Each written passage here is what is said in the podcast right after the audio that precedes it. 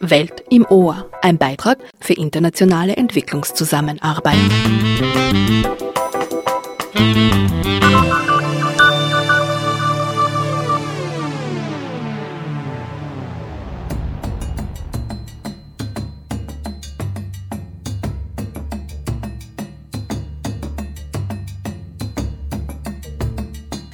Sehr herzlich willkommen, liebe Hörerinnen und Hörer, zu einer weiteren Ausgabe der Radio- und Podcast-Reihe Welt im Ohr mit mir, Mayada Hadaya.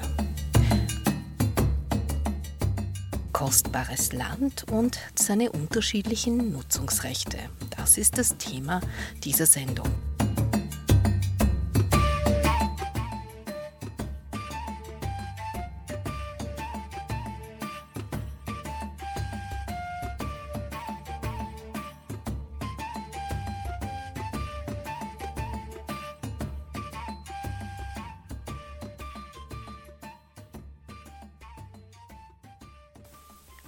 Ist eine kostbare Ressource und Ursache für Konflikte. Geregelte Landrechte sind wesentlich für unterschiedliche positive Entwicklungen, wie beispielsweise Resilienz gegenüber der Klimakrise oder auch für eine steigende Produktivität und auch für die Ernährungssicherung.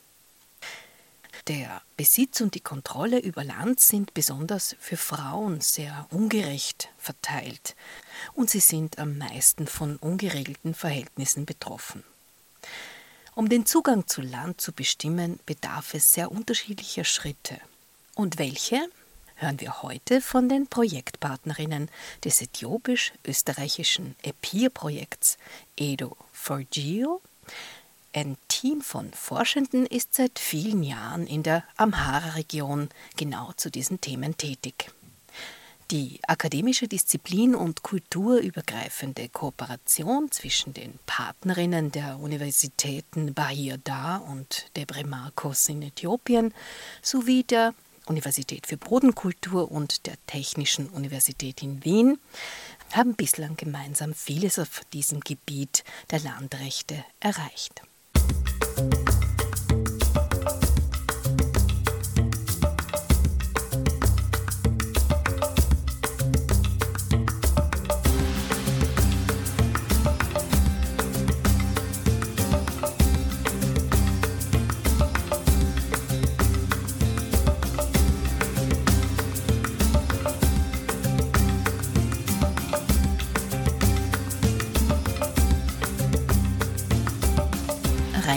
Mansberger hat das erste Mal vor 20 Jahren Äthiopien besucht. Damals hat er einen Stipendiaten im Rahmen des EPIR-Programms betreut und seither hat sich eine starke akademische und darüber hinaus freundschaftliche Kooperation entwickelt, die bis heute besteht. Neuer Appear-Projektleiter auf österreichischer Seite ist sein Nachfolger Thomas Bauer, ebenfalls vom Institut für Geomatik der Universität für Bodenkultur in Wien. Dann sage ich sehr herzlich willkommen im ÖAD-Haus. Ich habe euch schon vorgestellt. Schön, dass ihr da seid. Ja, danke für die Einladung. Ja, danke auch für die Einladung. Wir sprechen heute über euer Projekt Edu4Geo. Das ist das aktuelle Projekt. Und dem voraus sind aber viele Jahre Kooperation zwischen Österreich und Äthiopien gegangen. Und da steigen wir doch gleich in, die, in das Thema und schauen und äh, blicken etwas zurück in die Vergangenheit, wie viele Jahre hier diese Kooperation schon gefestigt wurde, beziehungsweise auch wie das zustande gekommen ist. Reinfried. Ja, da erzähle ich sehr gerne etwas. Ja, es gibt eine sehr, sehr lange Kooperation zwischen äthiopischen Universitäten und der BOKU. Ich selbst bin das erste Mal vor 20 Jahren eingestiegen, als ich das erste Mal einen äthiopischen Dissertanten betreute. Und vor 20 Jahren, im Jahr 2003, bin ich auch das erste Mal dann in Äthiopien gewesen. Und seit damals hat sich eigentlich dann die Kooperation immer mehr verstärkt. In den Jahren 2013 sind dann zwei weitere Dissertanten dazugekommen. Einer von der Bahadar-Universität, einer von der Devre Marcos-Universität. Und hier hat sich dann wirklich eine gute Kooperation aufgebaut, speziell mit der Devre Marcos-Universität. Das waren auch Bierstipendien, die die beiden gehabt haben. Und im Rahmen dieser PhD-Betreuung hatte ich auch einen Besuch in Äthiopien, in Devre Marcos und in Bahadar. Und das war vor genau zehn Jahren. Und seit damals haben wir eine sehr, sehr enge Kooperation mit der Devre Marcos Universität und auch parallel mit der Bahadar Universität.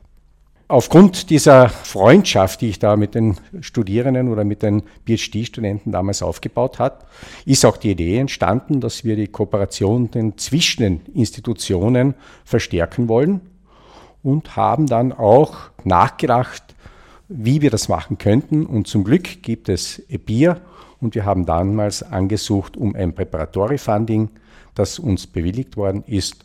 Und nach dem Preparatory Funding haben wir dann auch tatsächlich ein Projekt erhalten. Es war im zweiten Anlauf und seit damals sind wir sehr intensiv in Kooperation und aus der Partnerschaft hat sich inzwischen eine ganz eine große Freundschaft zwischen den Projektmitgliedern entwickelt.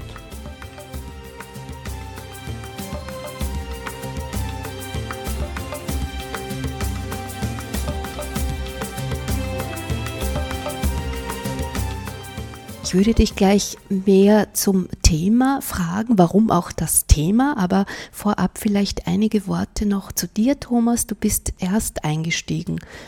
Ich bin auf den Zug etwas später aufgesprungen. Im Rahmen vom ersten Projekt dann, Eduland 2, hat mich der Reinfried ins Projekt mit hineingenommen als Lehrender und hat mich auch mit seiner Begeisterung angesteckt. Also es hat sehr viel auch Spaß gemacht, in Äthiopien zu unterrichten mit den Leuten zu arbeiten dort im Rahmen von einem kleinen Projekt. Und ja, zum Glück darf ich auch beim nächsten Projekt mit dabei sein. Mittlerweile jetzt auch als Projektleiter, da Reinfried, sage ich mal, leider in Pension gehen wird. Aber eben die Begeisterung ist mir auch eben entfacht und bin sofort bereit erklärt, dass ich das gerne übernehme und diese Kooperation auch fortsetzen möchte. Die Fußstapfen sind zwar sehr groß, aber ich hoffe, dass ich dann hineinwachsen werde in diese Leitung vom Projekt. Mit dem nächsten Projekt meinst du das aktuelle? Das ist das aktuelle Projekt, genau, mhm. ja. Das jetzt begonnen hat das in seit diesem 1. Jahr. März begonnen hat, genau. Ja. Mhm. Reinfried, die Studierenden, die du betreut hast, die sind zurückgegangen nach Äthiopien und die ja. meisten von ihnen sind ja dann in sehr wichtige, sehr hohe Positionen, sowohl in der Akademie, an den Universitäten als auch in der Politik. Ja, meine Studierenden, die sind eigentlich äh, hauptsächlich an den Universitäten geblieben. Inzwischen habe ich sechs äthiopische Studenten betreut. Einer ist davon in einer Forschungsinstitution. Einer ist nicht nach Äthiopien zurückgegangen, der hat lange Zeit bei der UNO gearbeitet, UN Habitat und ist jetzt in Holland beschäftigt. Und die anderen sind an den Universitäten in Bahadar und in Devre Marcos. Und ich muss sagen, es ist auch so, dass wir auch immer wieder geschaut haben, dass wir eine gewisse Förderung von Frauen machen. Und wir haben auch unter diesen PhD-Studierenden ist auch eine Frau, die Kidi Mengesha Ayelec.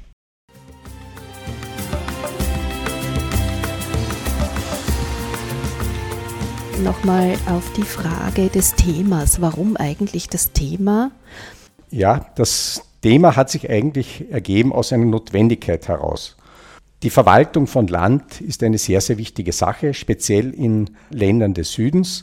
Denn wenn man eine wirtschaftliche Entwicklung hat oder benötigt oder machen möchte, dann ist es immer auch notwendig, speziell in der Agrarwirtschaft beziehungsweise im Land selbst, dass Leute wissen, wer welches Land bewirtschaften kann. Das war zwar in Äthiopien immer so, es haben sich immer die Landrechte selbst haben sich in Äthiopien auch immer wieder geändert mit den Regierungen, aber in den letzten 25, 30 Jahren hat die Regierung versucht, dass sie wirklich den Bauern und den Bäuerinnen Land zuweist, dass sie dieses Land nutzen können. Und es gibt ein großes Projekt in Äthiopien, dass man eben auch diese Rechte, diese Nutzungsrechte dokumentiert und administriert. Das heißt, man baut ein sogenanntes Landadministrationssystem auf, das nichts anderes ist also muss ich vorstellen, ich habe hier ein Stück Land, normalerweise eine Parzelle oder irgendein Plot und auf der anderen Seite habe ich irgendein Objekt, eine Person, das kann auch aber ein Stamm sein, das kann eine Familie sein im Allgemeinen und dazwischen drinnen die Verbindung zwischen dem Land und den Personen, das sind die Landrechte, die in verschiedenen Ländern unterschiedlich definiert sind.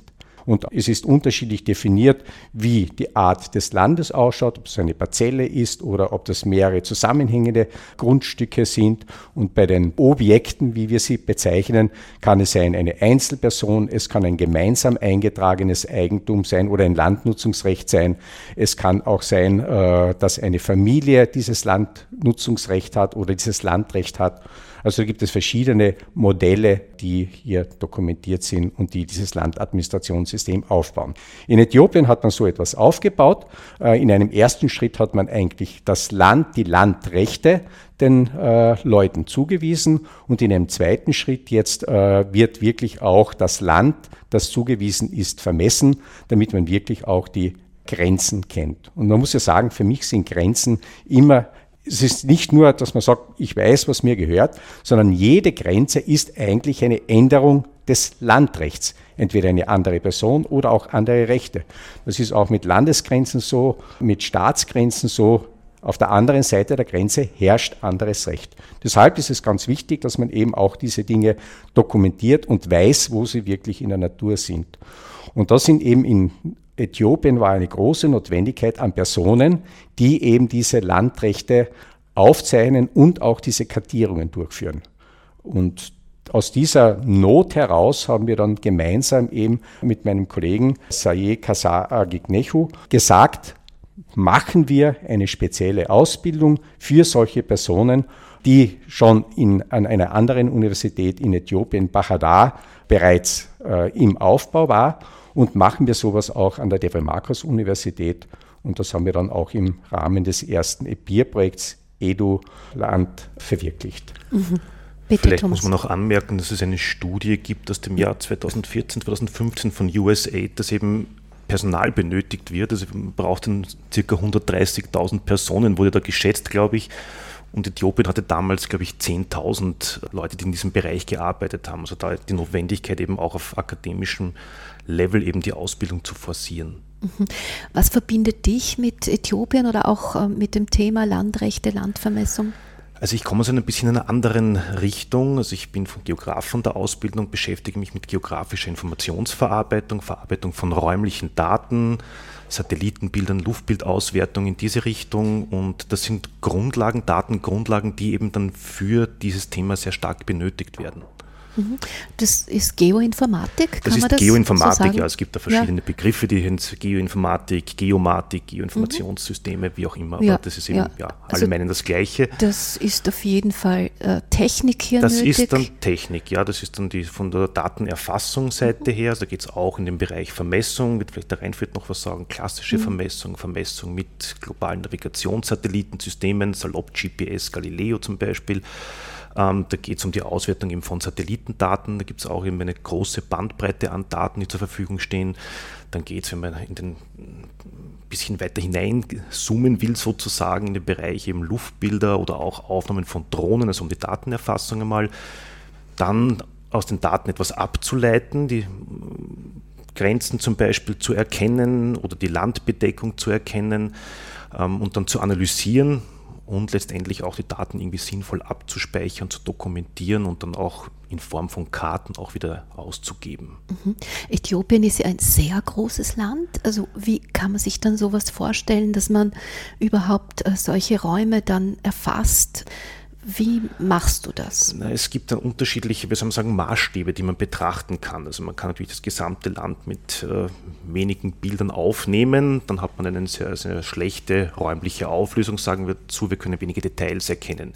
Je mehr Details man erkennen muss, desto näher muss man sozusagen herangehen. Meine, in Österreich sind wir verwöhnt. Wir haben eben, äh, sehr viele technische Möglichkeiten, Befliegungen, die alle drei bis vier Jahre das Gebiet aktuell abdecken. Das haben wir dort natürlich nicht. Das heißt, ähm, das wird auch ein Thema auch in unserem jetzigen Projekt sein, wie wir auch kleinräumig Bilder aufnehmen können mit Hilfe von Drohnen. gibt es ein kleines Forschungsprojekt auch im Rahmen von äh, dieser Kooperation, wo wir da schauen, wie wir diese Daten sinnvoll einbinden können. Mhm.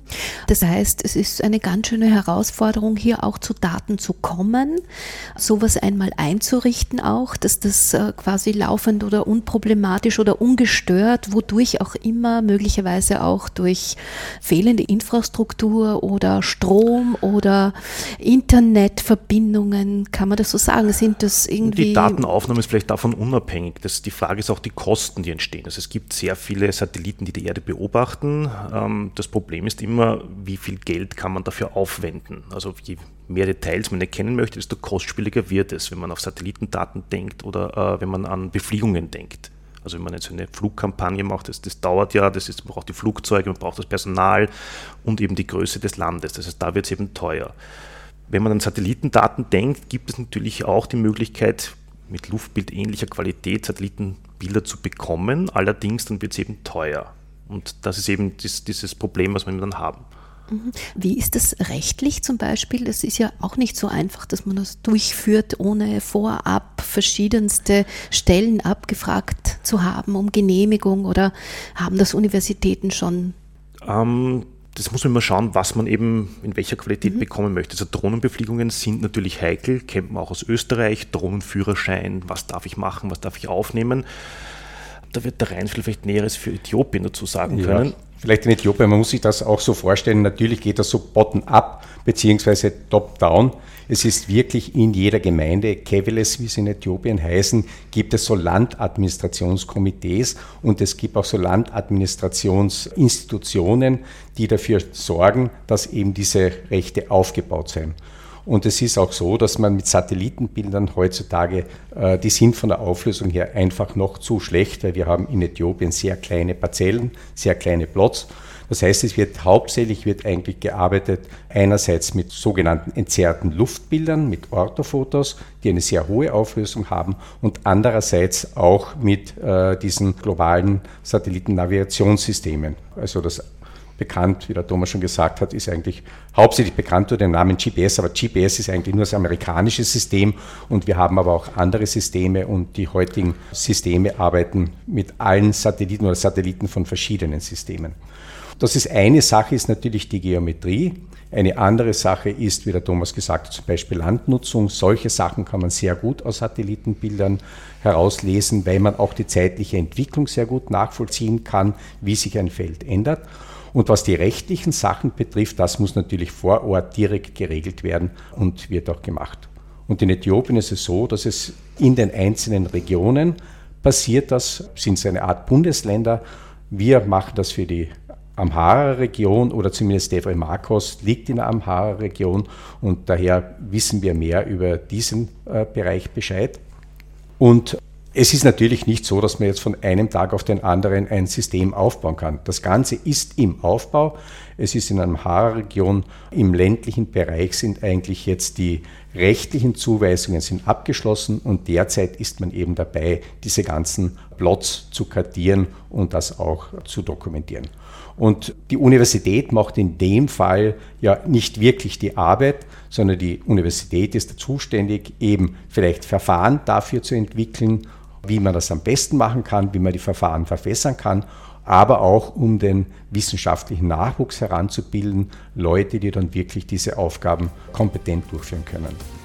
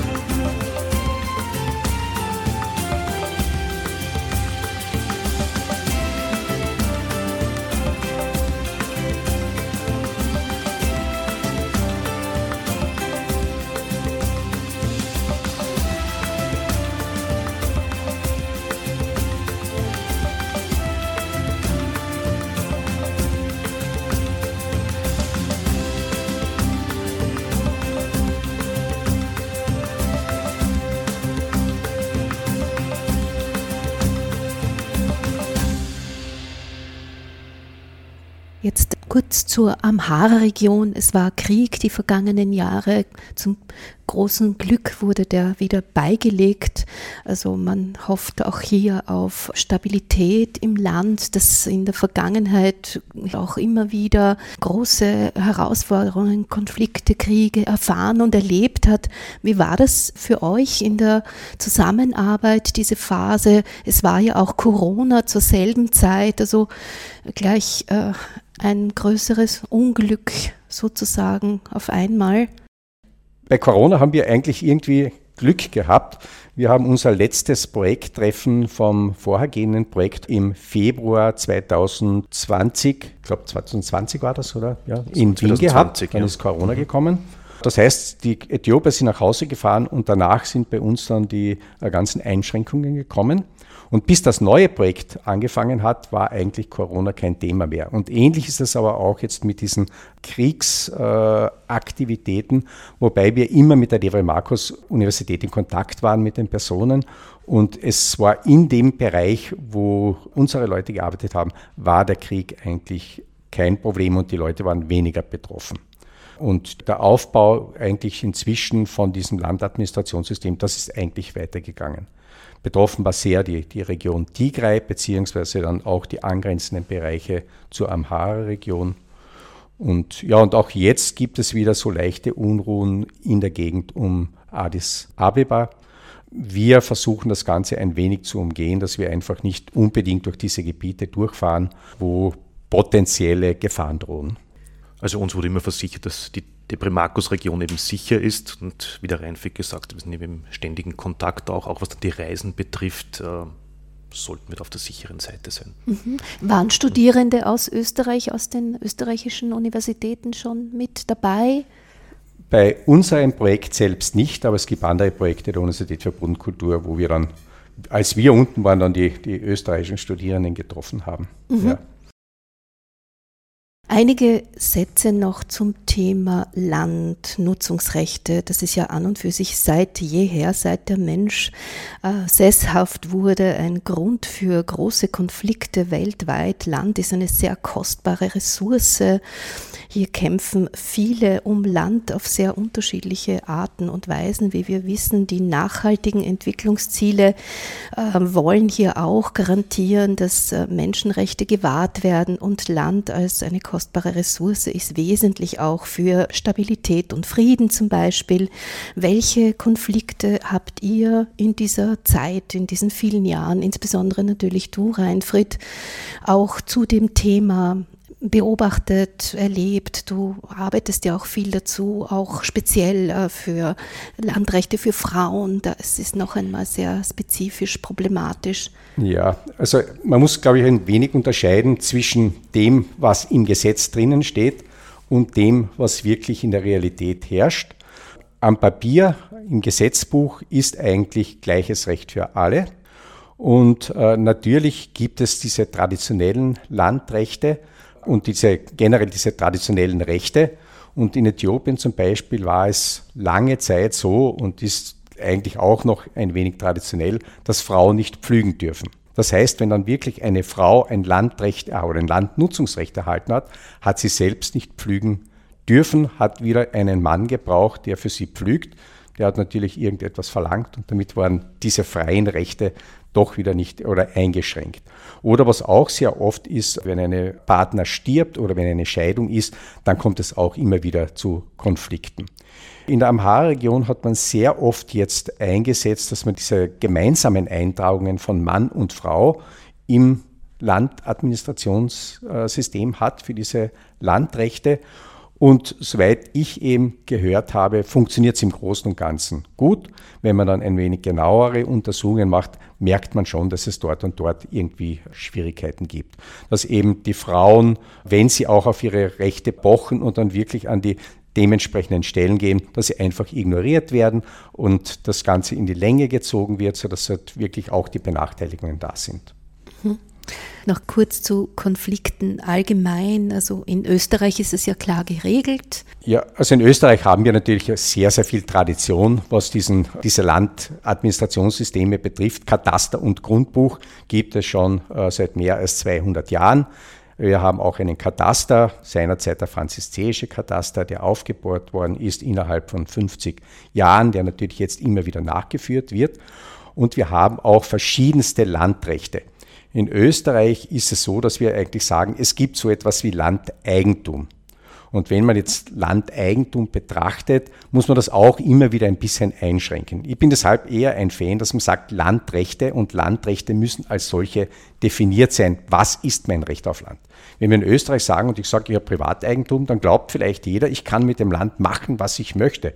Es ist nicht so. Wenn Sie eine gewisse Widmung haben auf dem Land, dann können Sie nur eben widmungsgerecht agieren. Bauland, da können Sie bauen. Wenn Sie kein Bauland haben, können Sie nicht bauen. Anders ist auch, habe ich die Nutzungsrechte. Wie weit habe ich Nutzungsrechte? Wenn ich zum Beispiel irgendwo eine Goldmine unter meinem Land habe, habe ich diese äh, Nutzungsrechte nicht. Und diese Rechte sind eigentlich immer genau im Gesetz definiert, ist von Land zu Land verschieden. Und in Österreich haben wir natürlich einen sehr, sehr guten äh, Aufzeichnung des Katasters. Wir haben wirklich sehr genaue Grenzen, die definiert sind, die zum Teil auch genau durch die, oder eigentlich fast alle durch die Koordinaten dokumentiert sind und zum Teil ist auch die Koordinate der Grenzpunkte, wenn sich ein, wenn es diesen Grenzkatasterstatus hat, das Grundstück, ist auch die Koordinate die rechtliche Komponente. Das heißt, es lässt sich überhaupt nicht verschieben, weil es ist eingetragen und die Koordinate gilt als, als Grenze oder eine, eine äh, mhm. mehrere Punkte von äh, gelten als Grenze. Wie klar ist sowas in Äthiopien? Ja, jetzt versucht man es natürlich aufzubauen und man, wenn man mit GNSS arbeitet, von der Messgenauigkeit her kommt man natürlich auf wenige Zentimeter, aber es ist halt immer die Frage, wie genau ist eine Grenze wirklich in der Natur definiert. Man versucht sich dann, und das versucht man schon immer, dass wenn man jetzt diese Kartierungen durchführt, dass das in Absprache ist mit der Bevölkerung, dass die Grenzen dann festgelegt werden und dann anschließend vermessen wird. Mhm. Ist Landgrabbing ein Thema in eurem Projekt? Oder? In, in unserem Projekt ist es äh, eigentlich kein so großes Thema, aber ich habe mich ein wenig mit Landgrabbing beschäftigt. Natürlich gibt es Landgrabbing in Äthiopien, äh, wobei äh, man muss immer sagen, was heißt Landgrabbing? Für mich ist Landgrabbing etwas, wo man der Bevölkerung Land entzieht. Es kann natürlich auch auf legale Art und Weise passieren. Es ist immer die Frage, wie passiert das? Und es gibt ja in Äthiopien große Landstriche, die eben der Gemeinde kehren, so Common Land. Und wenn man das jetzt sagt, okay, dieses Common Land gehört jetzt der Municipality oder wird dann zugeordnet der, der Kevile, der Gemeinde, und dann die Gemeindevertreter können dann sagen, was machen wir mit dem Land? Und die sagen dann vielleicht, okay, das geben wir einem großen Investor. Dann ist es de facto durch das Gesetz geregelt. Aber es ist halt die Frage, wer von der Gemeinde hat das Recht? Normalerweise ist die Gemeinschaft hätte das Recht, aber nicht wenige Personen. Und da passiert natürlich dann schon sehr, sehr viel Unrecht. Mhm. Ja.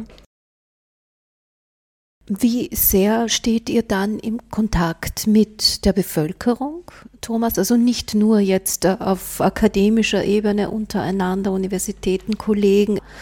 Das ist natürlich schwierig, weil wir, also unser Projekt sich vor allem um die Ausbildung auch kümmert. Das heißt, wir sind dann natürlich vorwiegend an der Universität tätig, äh, mit den Studierenden, aber auch im Rahmen der Weiterbildung.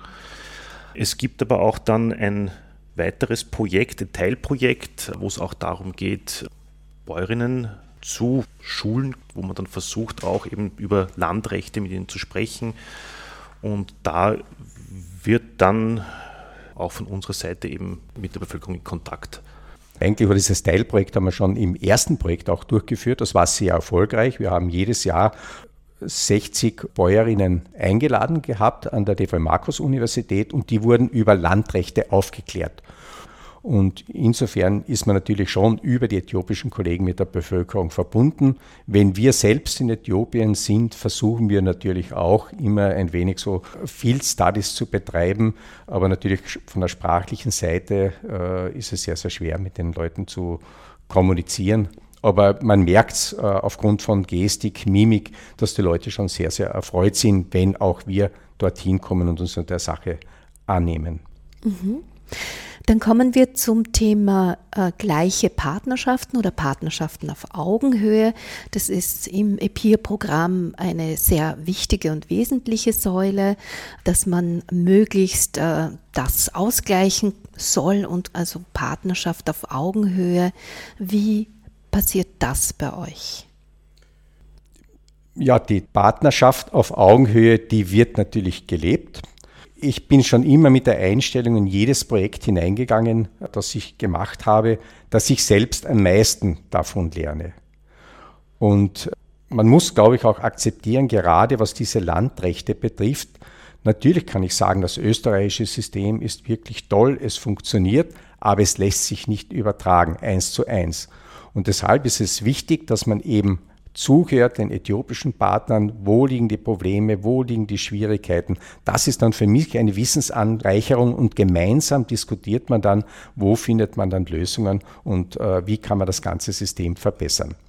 Und das war für mich immer so, auch für mich äh, gilt es auch in der, in der akademischen Lehre, dass ich Studenten und Studierende immer als Partner sehe und nie von oben herab irgendwas äh, machen möchte. Und das, das ist, glaube ich, schon eine Sache, die sehr wichtig ist. Und wenn man sagt Partnerschaft äh, leben, dann heißt das nicht, äh, sich nur begrenzen auf diese fachlichen Dinge. Wir versuchen auch immer wieder, wenn wir entweder die Äthiopier hier sind oder wir unten sind, dass wir gemeinsam irgendwas Kulturelles machen oder dass wir irgendeine Sightseeing-Tour machen oder irgendwas anderes gemeinsam tun, um eben einfach auch ein wenig die Kultur gegenseitig kennenzulernen und zu verstehen zu lernen. Und das ist, glaube ich, schon eine sehr, sehr wichtige Sache.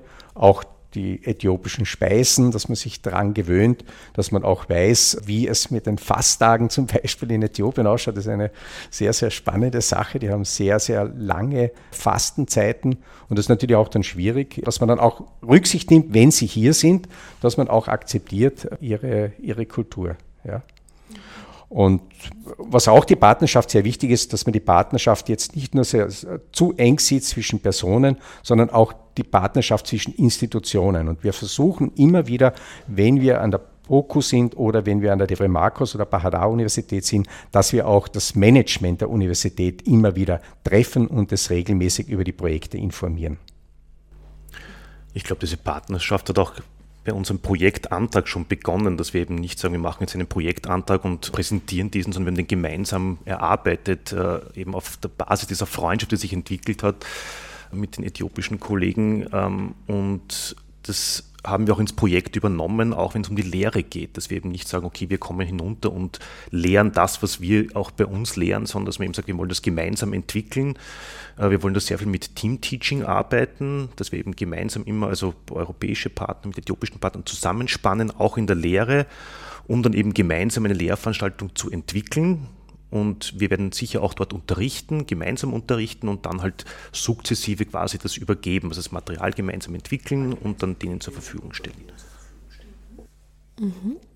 Dann komme ich eigentlich zum letzten Punkt. Das ist die Wirkung eurer Projekte, eures Projekts aus der Vergangenheit bis jetzt und natürlich für die Zukunft. Ihr habt hier schon sehr viele unterschiedliche Punkte genannt, die euch als Partner sehr wichtig und wesentlich sind. Wie wirkt das Projekt?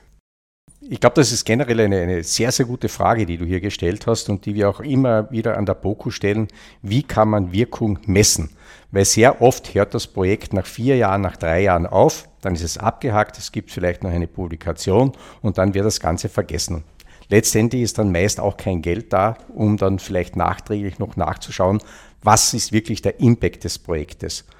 Und es ist aber auch so, dass jetzt so beim letzten EBIR-Antrag ist sehr wohl immer abgefragt, was ist der Kurzzeiteffekt, was ist ein mittlerer Effekt, was ist der Langzeiteffekt oder sollte der Langzeiteffekt des Projektes sein.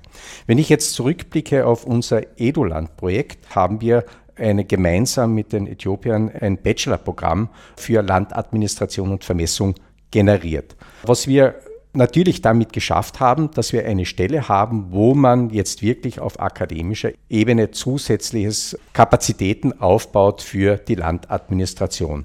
Die Leute bleiben im akademischen Bereich zum Teil oder kommen dann auch in irgendwelche Institutionen.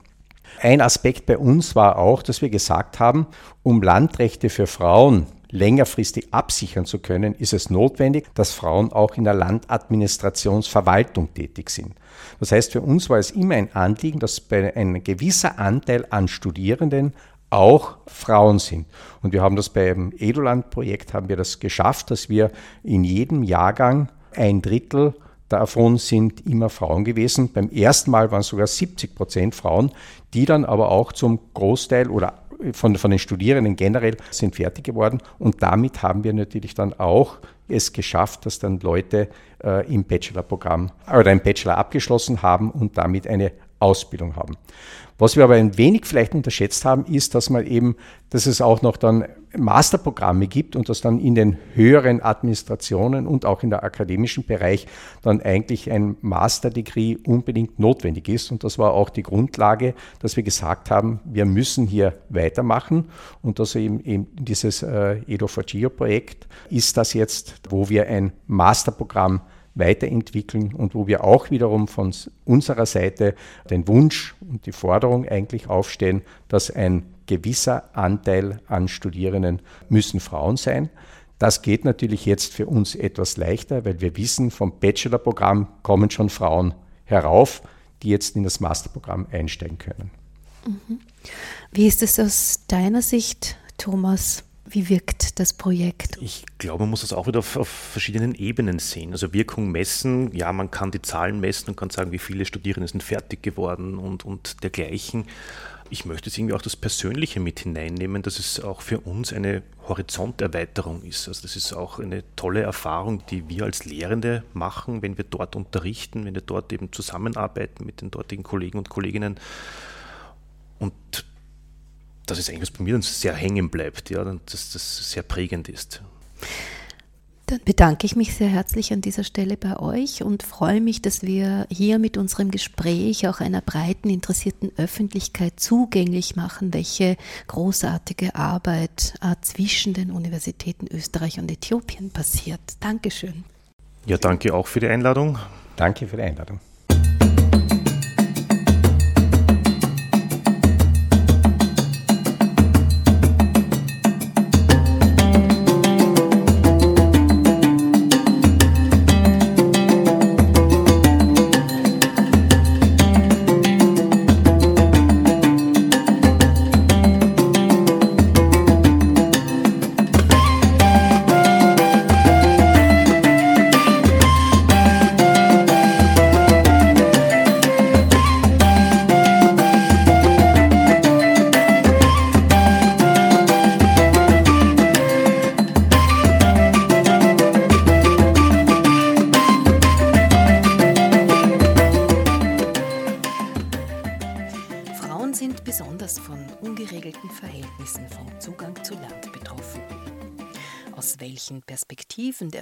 Forschenden wird diese Problematik betrachtet und angegangen?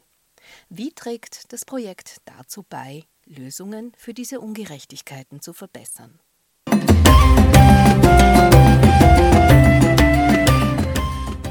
Doris Damjanovic ist Vizerektorin für Lehre, Weiterbildung und Studierende an der Universität für Bodenkultur in Wien. Sie arbeitet und forscht mit einer äthiopischen Kollegin zu den Themen Landrechte. Frau Damjanovics Expertise fließt auch in das EPIR-Projekt Edu for Geo ein.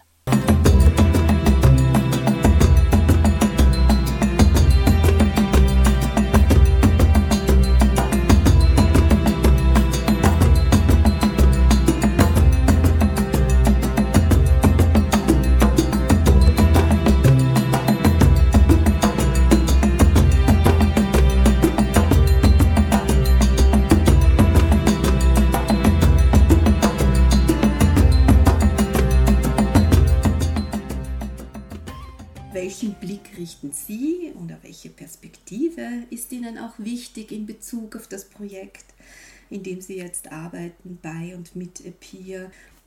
Herzlichen Dank. Äh, wir beschäftigen uns mit Landregistrierung, also Zugang zum Land und speziell aus der Perspektive der Frauen. Äh, wenn ich wir sage, das ist äh, eine junge Kollegin aus Äthiopien, wo wir seit sechs Jahren zusammenarbeiten, Frau Dr. Jelic Kidi, die zu diesem Thema vor Ort äh, vor allem auch die Feldforschung macht.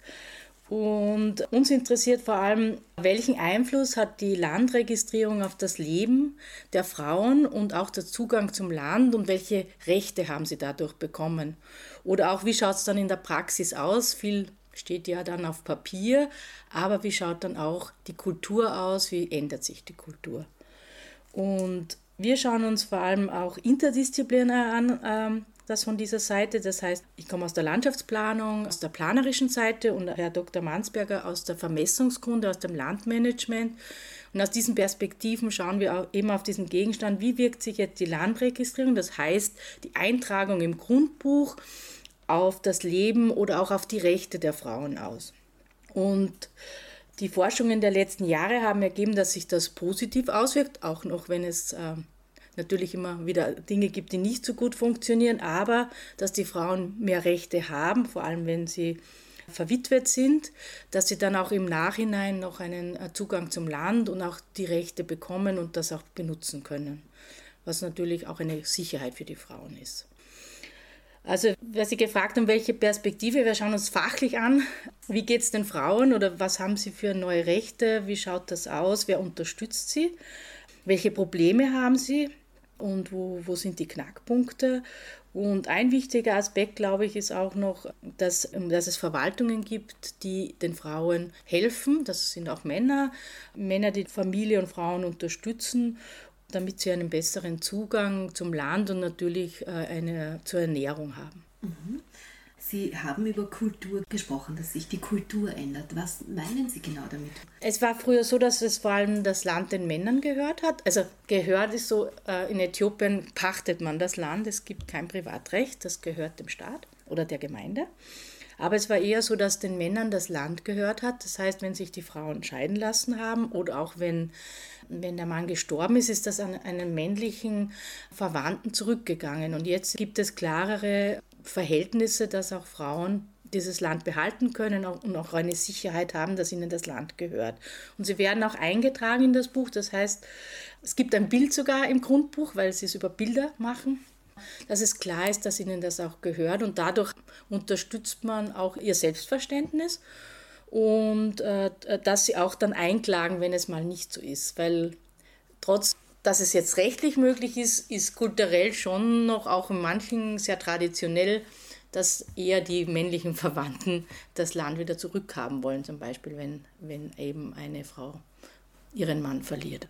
Mhm. Das heißt, es bleibt ja nichts privat, haben Sie gesagt. Also es gehört Ihnen trotzdem nicht. Nein, ähm, das kann man vielleicht nicht so sehen. Das ist einfach ein anderes äh, Recht oder eine andere Landverteilung. Das heißt, ich habe, es gehört mir nicht jetzt im Privatrechtlich, aber wenn ich da eingetragen bin, dann habe ich Nutzungsrechte auf eine sehr lange Zeit.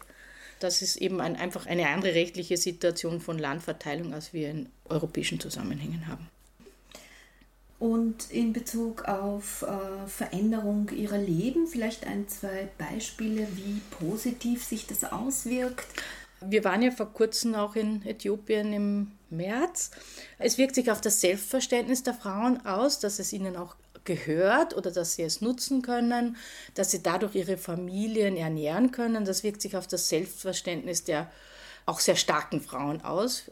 Und dass sie auch dann eben es einklagen, wenn das nicht so ist und dass sich auch die Frauen gegenseitig unterstützen, damit sie wirklich ihre Lebensbasis, dass sie wirklich wissen, dass sie, dass sie ein Land haben, wo sie anbauen können und wo sie ihre Familien ernähren können. Also ein wichtiger Punkt für das alltägliche Leben. Mhm. Wir bleiben bei den Frauen und die zweite Frage wäre dann eben die akademische Seite. Es gibt ja auch eine Ausbildung, die hier aufgebaut wurde in der Vergangenheit in diesem Bereich. Wie sieht es denn da so aus aus Ihrer Perspektive? Da ist mir besonders wichtig, dass auch äh, Frauen in der Akademie Erfolg haben können, unterstützt werden können. Äh, Landmanagement ist auch eher ein technischer Bereich. Äh, hier gibt es auch wenig Frauen, daher ist es ganz wichtig, dass äh, nicht nur in Äthiopien, sondern auch in Österreich, dass hier mehr Frauen diese Disziplin erlernen. Das hat auch die Folge, dass Frauen auch in diesem Bereich ausgebildet werden und dass Frauen sichtbar werden. Ich glaube, dass was EPIR hier eine Chance ist, wirklich äh, eben prinzipiell Frauen zu unterstützen, eine akademische Karriere einzuschlagen. Unsere junge Kollegin hier aus Äthiopien ist ein sehr gutes Beispiel. Sie hat bei uns die Dissertation geschrieben, macht jetzt auch wieder weiter und hat auch, macht auch vor Ort jetzt in der Lehre mit. Jetzt ist sie gerade in Karenz. Es ist auch die Chance, sich auszutauschen und eine Chance für die Frauen, ein PhD zu machen und auch dann weiter eine akademische Karriere anzuknüpfen. Und das finde ich ganz, ganz wichtig in dem Programm. Dann bedanke ich mich sehr herzlich an dieser Stelle für die Informationen und für Ihre Zeit. Danke Ihnen.